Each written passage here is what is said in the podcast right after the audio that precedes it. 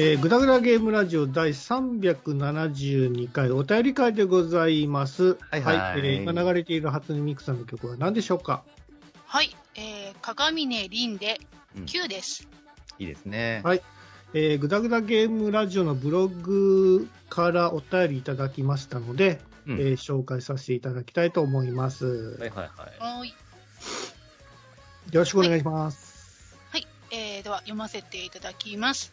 はい。うんソレトさんからいただきました。ありがとうございます。うん。トミヤンさん、ヤスさん、つかささん、こんにちは。うん。いつも楽しく聞かせてもらっております。うん。以前にも投稿させていただきました、合気道の続報です。はいははいいはい。7月に無級から7級へ上がり、そして、うんつい先日の試験で6級に無事合格しました。すごいね。殺人への道、徐々に近づいております。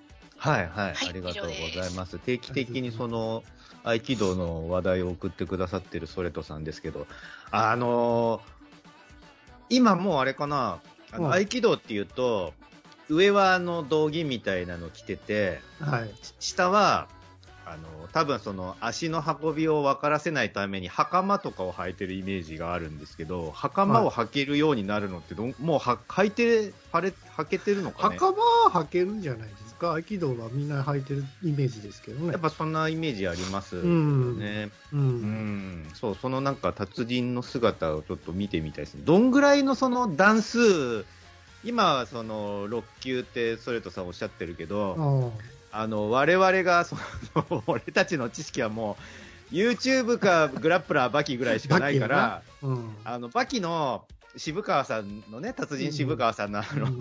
襟首を掴んだだけで、その掴んでる手に沿って、渋川さんが沿って手を触れたぐらいだけなのに、ずしっつって、あの、もう体重が倍になったみたいな感じで、た 起き上がれんみたいな感じで、ぐぐぐぐって、こ、うだんだんだんだん縮こまらせられるみたいな、ああいうのができるようになるのって、どんぐらいの段数なんですかね。初段でもできるんじゃないですか？できるのかな？あんぐらいのことをうん、あの、やられる側としてちょっと体験してみたいよね。嫌です。あとさ、もうあの、重欲業を制すみたいな感じに描かれてるじゃないですか、バキの世界だと。まあまあ。あの、どんなマッチョでも、もうその、な筋力の問題ではないのだみたいな感じで、人間が持つもう体のその反射的にもう無理なのだみたいな感じで、もう膝とかガクってなっちゃったりしてるじゃないですか。ね。それが本当なのかっていうのを、ちょっと体験してみたい。いや、なんかあれって、こう、理にかなった戦術なんでしょ、なんかその、まあ、関節の可動域とか、その体の持つその神経みたいなのの、もう人間の体がどうしてもそういう動きをなってしまそうみたいなのを利用しているっていうことらしいから、そうなんですよね。そうそう、それがもうどんな、その、何わあの、体で体験してみたことがないからさ、我々は。ファンタジーじゃん、そんなのって。あの、漫画とかゲームとかの知識しかないから、まあまあそれを身をもってね、どんな感じなのかちょっと体験してみたいなとか思ってますけどね。ああ、ヤスさんは何その合気道体験をしてみたい派なんですね。俺はね、あの、なんだったらぶん投げ、ぶん投げられてもいいぐらいの感じ。本当に。体験として一度。うん。ええそうもうね、あの何、ワンインチパンチとかさ、その中国憲法の八景とかさ、はいはいはい。あの、体験してみたいんですよ。そんなにすごいの。あの、浸透系っつって、体の奥に人体の7割は水分でできている。はいはいはい。水分を揺らすみたいな、その浸透系。どんなに腹筋を張って、ふんって力入れてても浸透系でずしってやられると、その振動が体の隅々までブーンっていっちゃって、もう、もうダメみたいな感じのとかを、そういうのもう漫画とかの知識しかないから、どんだけすごいんだ、そういうのっていうのを、ああ。素人ながらにね、体験してみたいなとは思ってるんですけど、うんややってくればいいじゃないですか。そういうの入門体験とかできるんじゃないですか？だそのね、だから、あの、怪我させないレベルでやってほしいの、それを。え？怪我させないレベルで、もう達人すぎて、あ、もうすごいのはわかるって、その、何？あの、なんだろう、骨とか折れたら嫌なので、それは嫌ですよ。や優しく分からせてほしいのね。優しく。優しく。多分なんか中学生相手やったらもう多分叶わないんじゃないですか？もう多分小学校でも多分やすさんはやられると思いますよ。合気道？やってうんる子、本当やってる子じゃあ、俺がその、マッチョなブライカン役をやるんで、えそんな、合気道なんて幻想なんじゃつって襟首を掴みに行くから、その掴んでる腕を押さえて、そって力入れてグリグリグリってやってほしい回。やってほしい回。え 絶対それさ、逆らってやると逆に危ないからね。そうだ、俺も本当は受け身とか取れないとダメなんでしょうね、きっとそういうのはそうね。投げられた時にね、そうですよ。痛い骨痛めたりとかするからね。するからねじっちゃうからね。そうそうそう、危ないですね。はい。ね、体験してみたいですけどね。ありがとうございます。頑張ってくださいね。あの、いよかったらなんか、あの、もしその、あの動画？あのね、なんだろう。もう、どのぐらいから、あの、合気道をやっているその格好になっているのかね。ソレトさんはもうそういう格好になっているんでしょうかね。もしよかったらなんか画像かなんかありましたら、お願いします。はい、見せていただけると嬉しいです。はい。はい。続きまして、うん。マジンさんからいただきました。ありがとうございます。うんありがとうございます。トミヤンさん、ヤスさん、つかささん、こんにちは。うん。ゲーム音楽のお題はいつでも盛り上がりますよね。うん。うん最近知ったのですが、日本ファルコムさんは、だいぶ昔に楽曲権利をすべてフリーにしているので、ポッドキャストでも利用できるみたいですよ。そうなんだ。商業でも BGM として利用する分には、利用料も必要ないって、確かサイトに書いてありました。うんへー。PC98 の日本ファルコムの曲を流しながら雑談、楽しそうです。いいですね。ポップルメイルっていうゲームが好きでした。あった。ポえーップルメールはいいゲームですよ。そう最近もなんかリメイクかなんかされたかななんか、あの、キービジュアル見かけたけどね、ポップルメール。ファルコムって俺、なんかイースしか、いなんか思い浮かばないんですけどね。ソーサリアンとか英雄伝説とかいろいろまああ、ああ、そっか、それもファルコムなんだ。るから。うん。へえでもこれ、使うって言っても、音源がね落ちてるわけじゃないからさ、うんまあ、かこう結局は。うん。そうそうそう。まあ、いいんじゃない？その、だ権利、権利がフリーっていうことだから、うん。うん。使おうと思えば使えるってことでしょ？変えるか。うん。いいですね。イール、イースの曲とか流しながらね。どの曲がいいかなダルクファクトのテーマとか流しなが全然覚えてない。そうなんだ。ら。う俺ん。PC 版のイースはやったことあるんだよな。PC 版のイース切なかったね。あのー、1?2? どっち ?1? 1。あの、た、せっかく助けた女の子が最後、あのね、石に、石になってしまうエンディング。イースのさ、そのアクション要素がさ、その敵に攻撃するのにさ、その真正面から戦うと体力削られるんだけど、うん。うん。ちょっと半身ずらす、ずらして突撃させるんですよね。うん。そうすれば、なんか、勝てるみたいな感じじゃなかった？なんかさ、イースなんてさ、あの、何？一応アクション RPG なんだけど、キルコマンドはなかったと思う。そう、だから、剣を振るみたいな、その、動きとか一切なしで、ないただ単に自分が体で敵にぶつかっていくっていうのだけで、アクション RPG として、あそこまで面白いっていうのはすごかったなと思っていて、イースって、半キャラずらしってそそうですね。の、半キャラだけずらすことによってダメージを軽減するっていう、まあテクニックとも言えないような技術なんだけど、それだけでやりくりしていくアクション RPG ってすごかったね。まあ、当時それ、それしかなかったって言ったらそれまでなんですけど、それしかないことないでしょ、別に。アクション RPG ってイースぐらい、ゼルダとかもアクション RPG だろ。当時ゼルダもあったのかな。うん、あったんじゃない？そっか。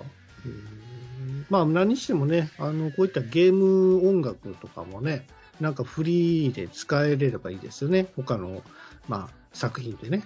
そうですね。まあ、好きな曲いっぱいあるんで、流せたら嬉しいですね。うん。はいありがとうございます。はいありがとうございます。えー続きまして、ヨッシー B1 様からいただきました。ありがとうございます。ありがとうございます。えっ、と、こちら、結構あの、情熱的なメッセージをいただいているんですが、ちょっとあの、うん省略させて読ませていただきます。はいご了承ください。うんいえーいつも楽しく、忍者龍慶伝の BGM を聞きながら作業に励んでおります。いいですね、かっこいいですね。えー前からお便り出そうと思ってたんですが、すっかり忘れてしまいました。ありがとうございます。そうだ今更ですが、夏場のバイク問題について主張させてください。うん夏場のバイクは本当に地獄ですわ。えー走ってても全然涼しくないです。うん走行風はまるでヘアドライヤーの温風に当たっているようなもんです。そうんね。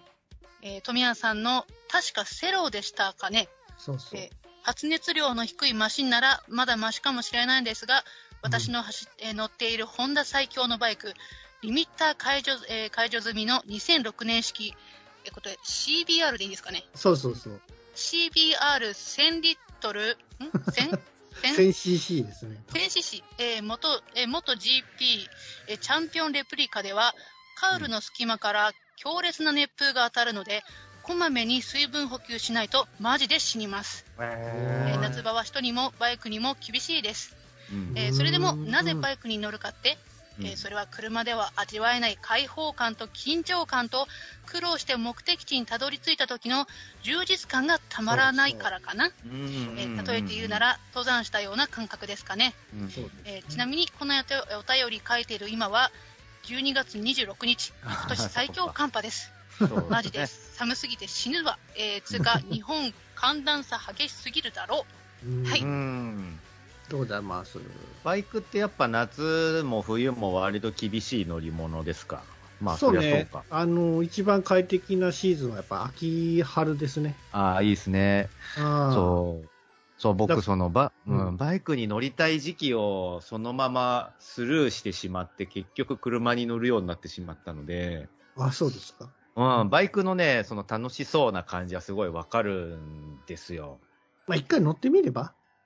あ、のでも、原付は乗れるのか。原付は一応乗ろうと思えば乗。れる。買え買えばね 50cc だから。いや、別にレンタルでもいいから、原付でちょっと走ってみたらどうです？そう、あのね、前、なんか、うっちゃんの番組で、内村照吉の番組、照吉さんの番組で、なんかあの、原付バイクの旅みたいなのをやってて、で、まあもちろん原付なんだから、その高速とかには乗れないんだけど、あ、はい、その下の道でね、ひたすらその原付で、あの、はい旅をして、時間かけて旅をして、はい温泉地に着いて、うんうん温泉入ったり、飯食ったりするうんうんコーナー、コーナーみたいなのがあって、それがめちゃめちゃ楽しそうだった面のよ。ね。うん、途中で寄り道してなんかご飯食べてみたりとか。そうそう。そういうのがすごい向いてる乗り物だなとは思うの、バイクって楽しそうだなと思うんですよ。まあ、その分ね、危険も伴うしさ。そうなんだよね。だから、それこそその、俺、もう今ではもう怖くて無理だなって思ってんのは、はい身一つで高速に乗るのとか絶対俺今はもう無理、できない。あんな剥き出しの状態で100キロとか出したくない。まあ、慣れっちゃ慣れなんですけどね。だってさ、あのー正直ね、自転車とかでも、あの普通に今まで自転車に乗ってって、何回かはやっぱすっ転んだりとかしてるんですよ。えすすっ転ばないで自転車に乗ら乗乗乗ってすっ転ばないまま人生を終える人ってどんぐらいいるの？転ぶでしょ転ぶでしょ、大抵自転車なんてものはタイヤリーディンしかついてないから。らそれのバイクば、バイクって考えると、あのスピードで転んだらって思うと怖くてしょうがないのね。怖い怖い。うんじゃあこの前ほら、大雪やったやんじゃないですか。怖いよ、怖い。えもう無理だ。ー あの、路面が凍結してましてね。やばいよね。マジやばかったですよや。ばいですよ、ね。危なと思って。で、若干ね、溶けてるなと思って行ったんですけど、うんやっぱりあの、日陰のところはね、影は無理うん凍結してまして、まあ別にこけはしなかったけど、うんその、対向してる車はやっぱりスリップ事故を起こしてましたね。車でもやっぱり滑りますから。そう、ね。あのーなんだ、今もう、雪から3日ぐらい経ってるけど、まだ雪残ってるし、なんだったら凍結してる道とかあるんですよ、未だに、うちそうそうの近所、あるよね。うん。で、あのーなんだっけな、北海道かな、どっかの、その、郵便配達屋さん？はいはい。まあ、バイクで配達するそのバイク便の郵便屋さんとかは、もうデポで、あの、足を設置したままバイクに乗るですって。え？わかる？言ってる意味。あバイク、足を地面に設置したまま、要はその、少なくとも最低3点で支えて、はいはいまあ 3, 3点で支えてればすっ転ぶって概念はもうなくなるじゃないですか。だから、その足元を地面に触れたまま走るっていうのをデポにしてるんですってあ気休めですよ、それは。やっぱそうなの？うん。滑る。まあ、そりゃ滑るか。でもほら、すっ転ぶっていうことは少なくともないくなるわけじゃん。でもやっぱり、路面が凍ってたら一緒やから、そんなもん。そうなの。一緒にその 3, 3点で 3点もクソもようが、足が滑るから結局。どの道すっ転んでしまうの？そうそうそう。じゃあどうしようもない。補助輪つけるしかないの？まあチェ、チェーンがあるからね。バイク用のなるほどなるほ。うんタイヤに。それつける。なるほどね。あそうそう。まあまあ、そういうのも込みで、ーまあ、楽しいっちゃ楽しいですよ、バイクは。楽しいか？あまあまあまあ、バイク自体はね、楽しそうだなとは思いますけどね。そうそう。まあ、ぜひね、やさんもバイク乗っていただいて、楽しさをね、共有ししてみてはどうですかねっていうことで。はいや、もうそんな若さがないです。い。ありがとうございます。ありがとうございます。はい、えー、ツイッターからのお便りもいただいていますので、うんはい。じゃあ読んでいきましょうかね。はいははいい。じゃあお願いします。きみひこさんからいただきました。ありがとうござありがいます。とうございます。はい、ありがとうございます。対等のアーケードゲームコレクション、うんイーグレ、イーグ、ん？イー、あ、いいか、イーグレット2ミニに、えーガンフロンティアとレイフォースが収録されていますね。うん、そうなんですよ。そうそうそうそう。これあのーなんか、懐かしのアーケードゲームコレクションみたいな感じで、うん。あのー来月くらいかな、販売されるんですよ。で、うんしかもその、なんだろう、アストロ筐体みたいな、ミニアストロ筐体みたいなのがあって、ああ。で、その中になんか昔のそのアーケードゲームが何何十個かあの収録されているんですけどね。その中で、まあ、シューティングに特化した、えー作品とかもあったりとかあるんですよ。で、僕がこの前言ったあの音楽で良かったガンフロンティアとかレイフォースと言ってたじゃないですか。うん。で、その作品も、まあな、そのコレクションに収録されてるから、みたいなことで紹介していただいたんですけども。なるほどね。はい、うんはい。うんいや、いいですね。なんかこう、昔のアーケードゲームってさ、まあ確かあの、プレイステーション4とか5でも、なんか、えスイッチとかでもさ、あの、うんダウンロード配信とかしてくれるじゃないですか、最近は。まあそれで買ったりもできるんですけども、うん。なかなかこう、はい、なんていうか、こう、このガンフローとか、レイフォースとかってさ、あの、出してくれなかったりもするんで、うん。えー結局こういったな形でね、あの、復刻されるのはなんか嬉しいなと思うんですけども。そうですね。やっぱ対等っていうと、シューティングゲームのイメージが強くて、まあ他にもいっぱいゲーム出してるけど、あの、曲とかもかっこいいですよね、ズンタタさん、ね。そうで。すね。ずんたただったんですね。はい。なでね、あの格ゲーブームの折に、台東さんもそれに乗っかって格ゲーを1個出してたんですけど、あ、そうですか。タイトル忘れちゃったな。まあ、どのメーカーも出してたけどね、格ゲーブームの時には。あまあ、セセガはもちろんだけど、コナミさんとかも出してたし、あ。うん。まあ、それで生き残ったのはほんの一部っていうか、もうほぼほぼ全部まあ、ストリートファイターしかないじゃないですか。鉄拳ストリートファイタそう、ーが。あとはもうス 3D 方面の鉄拳とかはいバーチャとかあそういうね方向くらいしかね、ないですけど、その、対等がね、あの、格ゲーを出した時に、多分、確か 2D 格闘だったと思うんですけど、キャラデザがね、結城信輝さん、ロードストー戦記とかのあの方うん、で、キャラは好きで、あの、正直ゲ、ゲーム性もそんなに悪くないなと思ってたんだけど、うん。あのね、やっぱ、BGM をズンタタさんがやってて、確か。えー。で、僕、そのゲームミュージック当時集めてたから、その格ゲーのゲームミュージックも CD で買ったんですよ。で、すごいいい曲だなとは思ってたんだけど、うんあのいざゲームの中で聞くと、あの、多分ズンタタさんもそのいろんなシューティングゲームの曲を長いことやられてて、はい。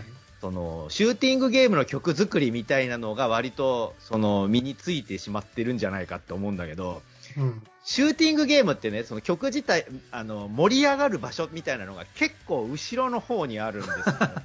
サビ、サビっていうか、はいはいはいはい。ね始まりは割と静かに始まってって、だんだんだんだんじわじわ盛り上がってって、最後のボスみたいなところでガッてくるみたいな曲の構成じゃん、大抵、シューティングの BGM って。うんそれを、格ゲーでもやっちゃってるから、その盛り上がるところまで大抵いかないのね。特に対戦ゲームとかになると、ほぼほぼ割とすぐもう盛り、最初から盛り上がってなんだったらすぐに片方死ぬみたいなのが結構多いから、そうね。格ゲーの最後 BGM まで聞けないんそうそうそう、その盛り上がるところまで聞けないで終わるの、大抵。わかるわかる。そう、ねそういうところで、あ、やっぱ曲っていうのはそれぞれのジャンルに合わせた曲作りが必要なんだなって思ったんですよね、それ聞いてて。まあ、うんシューティングやったら長丁場やからさ。そうそうそう。ねそれがぴったり合うんだけど。合うよね。うんボスのところでちょうど盛り上がったりとかそうそうそうね。うんまあ、そもそもその、ね、ほぼほぼ最後までいけたらそその曲全部聴けるわけだから、うんね。そうそうそうなんですよ。格ゲーはもう本当になんか、1分足らずで死ぬ場合もあるからね。ああ、もうほんの、なんだったらコンボ決まったら、ほんの数十秒とかでね、片方音楽とか聴いてる、聴く暇もないと思うんですけどね、あんまり。そう、だから、あの、スト2なんかはさ、あの、あ、片方の体力ゲージがもう残り3割とかになったら、その曲調をカラッと変えて、アップテンポな、ね、はい。アップテンポな曲にすることで、危機感を煽るような演出をしてたわけじゃないですか。あれ、割と良かったですよね。ちょっと、ちょっと、あ竜の曲が好きやったな、日本ステージ。いいですね、日本ステージですね。ああそうそう。ありがとうございます。はい、ありがとうございます。続きまして、クラゲさんからいただきました。ありがとうございます。ありがとうございます。ゲーム音楽は耳に残る曲が多いですよね。うんそして曲を思い出すと、一緒に特徴的な効果音も脳内再生、えー脳内再生されてしまう。うん。沼さが戦闘曲で技ひらめきのピコンとか、はいアクトレーザーで剣を振る時のあという声とか、、あそれと、えー、やすさんはツッコむ、えーツッコミ的役的な意味でゆいちゃんだと思います。ありがとうございます。おはようございます。はいはい。あの、ゆゆ式の話題ですね。あの、前回読ませていただいたあの、ゆゆ式の、ぐだらじゆゆ式のノリに似てるです、似てますねって言った時に、はぼじゃあ僕誰ですかねっつったら、えっ、と、ゆいちゃんですって言ってくださって、俺はゆいちゃんが好きなんでめちゃめちゃ嬉しいです、ゆゆ式の中で。はい。ふーんっていうい感じ。やいやいや、だってわかんないんだもん。そうゲームミュージック、その、えっ、と、ゲームミュージックもそうだけど、ゲームの中でやってたその SE 的なものも一緒に覚えていくよねっていう。あですよねああ、そうね。あるある。だってあのゲーム SE って一番覚えてるのって、やっぱり俺 RPG のが多いのかな。あそうですか。いや、ドラクエはやっぱり分かりやすいよね。そうですか？だまあほら、まあやっぱ RPG って何回もほらマップ行ったりさ、ダンジョン潜ったり、あの、街探索したりするじゃないですか。行ったり来たりで。もうあのーい何？階段が、マップ上に階段があってさ、一マスの階段があってさ、その階段の方に上に乗っかると同時に画面が暗転した時にもう、ザッザッザッザッそうそうそう聞こえてくる気がする。そうなんだよね。そうそう。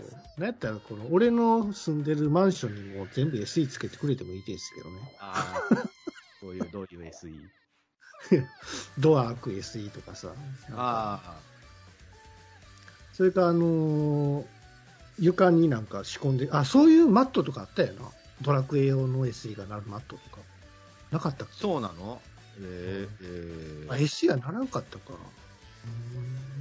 いや、わからんかわからん。わからんけども、あるのかもしれんけども。まあ、あとはマリオとかね、そうんのコイントとかね、あとはまあ、ゼゼルダで言うと、ね、あの、あの宝箱とかね。もう宝箱とか、絶対あの音、あと、謎に気づいた時のあの、ピロリロリロリって、あ、違うわ。なんだ、あの、謎が解けた時のダンジョンのか仕掛けを解いた時のあの気づきの曲。ああ、どんな音やったっけ？て、え？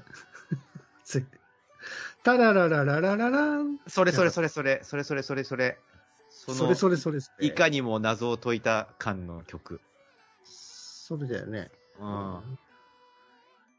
そうそう。とかね、いろいろありますよね。うんうん。まあでもなんか、あれですよね。8ビットの曲、曲というか SE のがやっぱり聞き、聞いてるのが多いのかもしれないな。なんかその、覚えてるか？めちゃめちゃ覚えてるのかもしれないな。我々がおじさんだから解雇主義で懐かしいものをいいものだって思えているのかもしれないんだけど、そのなんだろうね。8ビットとか、まあスーファミでもね、いい曲いっぱいあるけど、その8ビットの頃の、うん。その数少ない、その音の幅の中で工夫してすごいいい曲を作ってくれてるその工夫が、はいはいはい。あのなんだ、その、ありがとうっていう気持ちと相まって、曲いいものだなって感じさせられてしまうんですよね。あのね、すっげえ頑張ってんなって思ったのは、完成音とかあるんですよ。あはい、ある。完成音ってめっちゃむずいと思うんですよ。あまあある。あるね。でもうまいことね、なんかざわざわざわざわとか、ピーピーとかいう、ね、曲を入れたりしてるんですよ。ピーざわざわざわざわみたいな。わかる、わかるわ。ファミコンでね。わかる。そうそう、頑張ってるな、俺、と思って。なかなかほら、やっぱ表現しづらい曲、曲っていうか、ね、効果音っていうのはやっぱあるわけじゃないですか。ある。ね。あるよ。それでもやっぱり頑張ってるなって思うんですよね。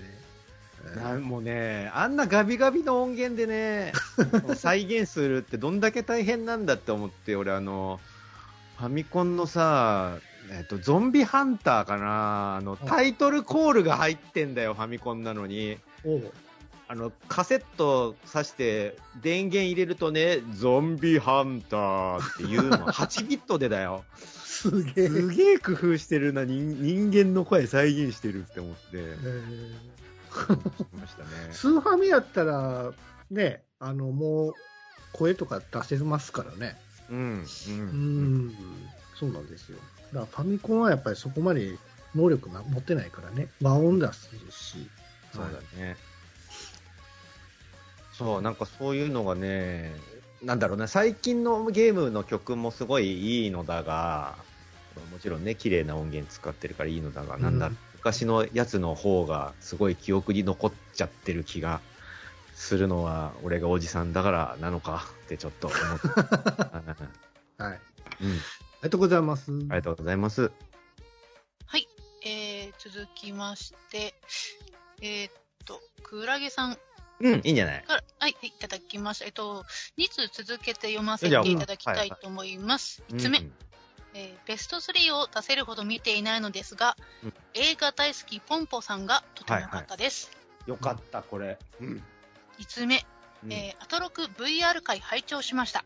はい。クエストいいですよね。うん。ハンドトラッキングは YouTube の VR180 動画で使うと動画内に手を突っ込めて面白いです。またゲーミング PC があれば、えー、ハーフライハーフハーフライフ。ハーフライフ？これは、なんて読むんだろうね。すみません。LYX。アライクスか、アライクスかな？わかんない。う。うんんえーが空気感とかのグラフィックの、えー突き詰め方がすごいので、えーはいはいはいぜひプレイしてみてください。うん。はい、ありがとうございます。はい、ありがとうございます。そう、映画大好きポンポさんも実は僕見に行ってて、おうこれね、映画大好きポンポさんは、映画す、あ もう映画、あ、ダジャレみたいになるけど、映画大好きな人に見てほしい映画なんですよ。パロディなんですか？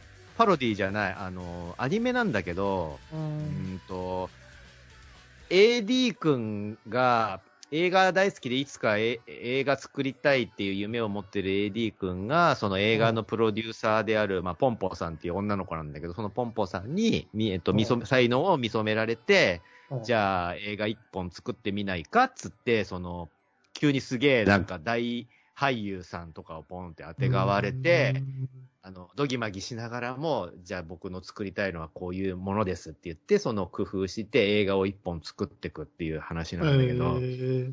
で、その映画好きの人ならではのノリつか、パロディみたいなのはいはいが割とそこここにあって、はいあーはいはい、あの映画ね、みたいな感じの演出とかもあって、なるほどねなんか割と楽しめる映画で、僕は正直これをベスト3に入れようかどうしようかギリギリまで迷ってたの。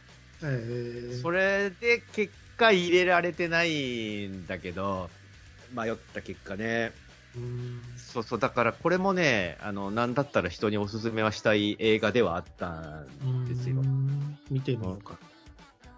あの、愛の歌声を聞かせての、うん。と、僕はどっちもコースつけがたいぐらいの位置に今置いてて、うんなので、同率4位とかに置いて、置いちゃってたんだけど、発表の時には。でも、おすすめはおすすめ。あの、一般、うーん、一般向け、どうだろう。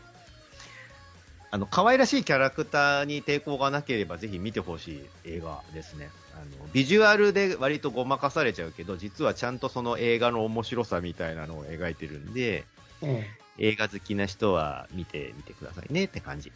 うんこれ、どこの会社作ってんだどこだろう？なんかね、上映期間が短かったんだけど、あのーあーその、SNS とかで割と評判がじわじわじわじわ上がっていって、ポツポツ小劇場とかでリバイバル上映みたいなのをやり始めて、下手したら未だにやってるとこあるかもしれないぐらい。あ、そうなんですね。うん。なんかじわ伸びして、なんか、見た人は良かったって言ってる。へえ。じゃあちょっと、見てみます。そう機会があったらね。はい。あと、えっと、えっと、アトロクのあ、VR 会 VR ね。とアトロクの方ね、あこの間あげたあの、v、VR、お正月 VR 年賀状会ではなく、アトロクで VR のお話しした時あーにくれはいはいはいはい。たよりだと思うんだけど、はいそう、ハンドトラッキングね、あの、うんついにこの間の年賀状、VR 年賀状書きのところで、やハンドトラッキング初体験して、面白いね。手動かせるって面白いね。うんまあ、ちゃんとトレースできてるっていうわけではないけどね。うん結構、あまあまあまあ頑張ってるよよく動かせたし、うん。その指の、なんかピンチつって指をつまむ動きとかもちゃんと感知してくれてたから、面白いな。それをゲームにね、活かせてなんか面白い遊びできたらいいなって思いますね。まあ、できなくはないかな。ううん。うん。そうね。そうそう。なんか手話とか、なんか、して、うん。声とか出せるのかな。手話？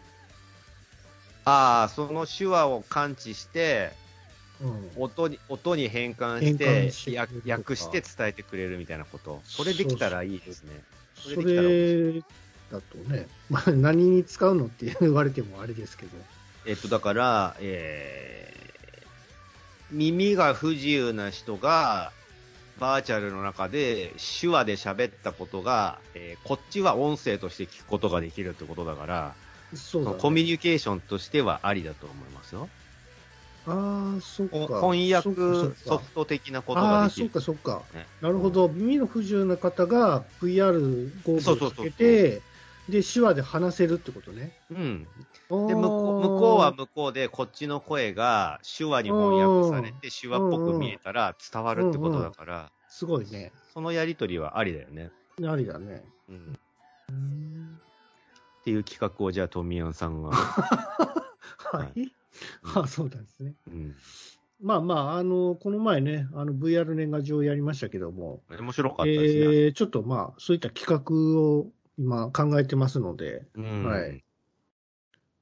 ちょっとその辺枠広げていきたいなと思ってます。うん、もうこれからは VR ですよ。そう、メタババースね、今ちょっと気合い入ってるらしいじゃないですか、世界的にも。もうなんかさ、いろんなところがメタバース、メタバース言うて、なんかだんだんイライラしてきたんだけど、お前もかよって思って。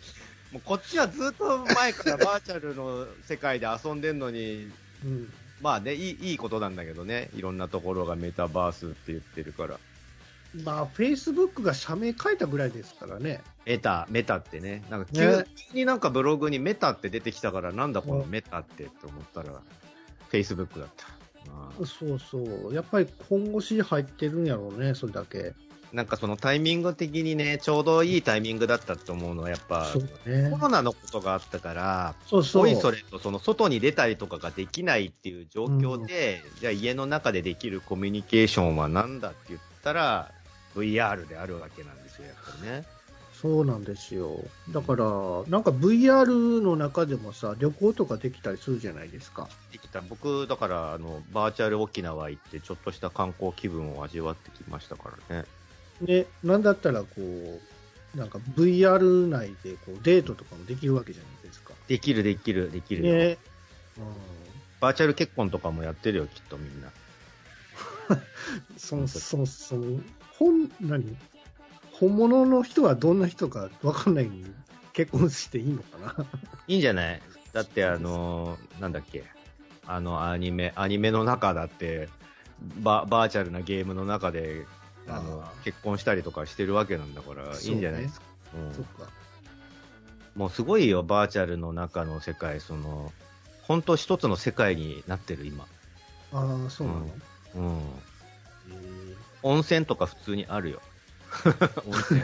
バーチャル温泉ある。ー温泉入れないっていうか、その、ね、疲れないわけじゃないですか。入った気になるだけでしょ。それね、すごいことが人間って起こるんだなって思ったのは、あのあファントムセンスって言って、その目の情報からもう、温泉入ったみたいなポカポカ感が実際に来るんですよ。すごく。